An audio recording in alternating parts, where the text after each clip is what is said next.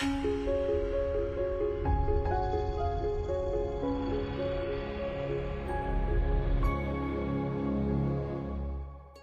淘宝搜索关键词“微件新选手机好配件”，等你来撩。Hello，大家好，这里是科技微报，我是龙二。今天 OPPO 宣布将于一月十六日举办主题为“十所未见”的 OPPO 二零一九未来科技沟通会，大家很快就将其与此前曝光的 OPPO 多倍变焦技术专利联系起来。早在二零一七年，OPPO 就率先推出了五倍光学变焦技术。为了不增加手机的厚度，OPPO 使用了一个潜望式的模组作为长焦端镜头，横置在手机内部，再配合一个普通的纵置镜头，通过反光棱镜折射光线到图像传感器上，从而而实现了五倍光学变焦，非常的厉害。而眼下综合各项的信息来看，本次沟通会展示的很有可能就是传言中的十倍混合变焦。那在这其中，OPPO 又会通过怎样一种方式来实现呢？咱们拭目以待吧。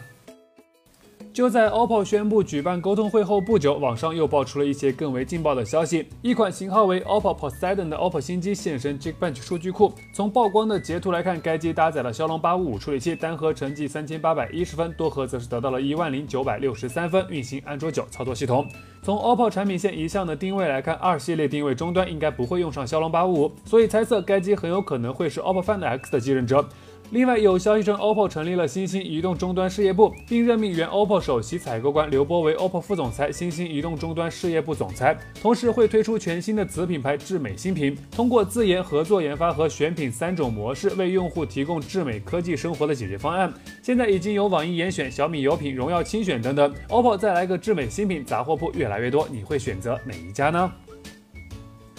在二零一七年的二月二十八日，小米在北京正式发布了自主独立芯片澎湃 S 一，首款搭载该芯片的手机小米五 C 也同台登场。可在接下来的近两年时间里，澎湃芯片就像消失了一般，也再也没有推出升级迭代的版本。当大家都以为澎湃处理器就此凉凉的时候，小米公司产品总监王腾在微博上发声，其表示澎湃仍然在做，只是跟手机部不是一个部门。虽然王腾明确表示他并不清楚具体情况，但从他的言辞中可以确定澎湃芯片并没有凉。同时，小米的另外一位员工也明确表示，澎湃的研发依旧在投入中，希望大家给小米一些时间。所以，各位还在期待澎湃芯片的小伙伴可以安心了，相信很快就会有新消息喽。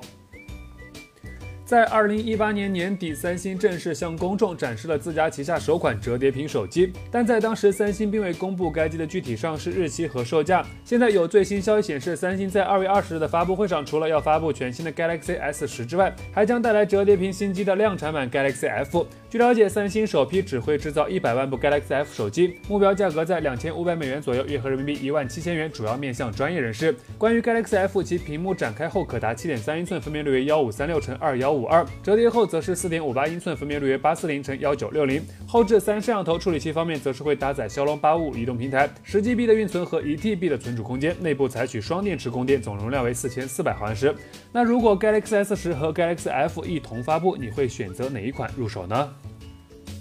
在二零一七年九月份，iPhone Ten 的发布会上，苹果就发布了 AirPower 无线充电板，它可以同时给 iPhone、Apple Watch 以及 AirPods 进行无线充电。发布之初还是受到了很高的关注，可这玩意儿一直到现在也没有正式上市，堪称苹果史上跳票最久的产品了。据了解，这其中主要的问题是因为 AirPower 采用的多线圈设计会导致设备过热，同时 AirPower 内部的芯片也很难与正在充电的苹果设备进行相互通信。不过现在终于有消息显示，AirPower 已经开始生产了，由立讯代工，不出意外的话，在2019年第一年度大家就能见到它了。此外，还有消息显示，苹果的另外一个供应商和硕很快也要开始量产 AirPower 了。同时，消息还透露，经过重新调整后的 AirPower 拥有三层线圈，从上至下以八七七的方式进行配置，未来将提供更快、更稳定的无线充电。不知道这么长的时间之后，大家对于 AirPower 是否还有当初的新鲜感？掏腰包的难度肯定有所升级了吧？好了，那以上就是本期视频的全部内容了。淘宝搜索关键词“微角”，新选手机好配件等你来撩。当然也别忘了扫码关注微角的微信公众号，获取更多更有趣的内容。我们下期视频再见喽！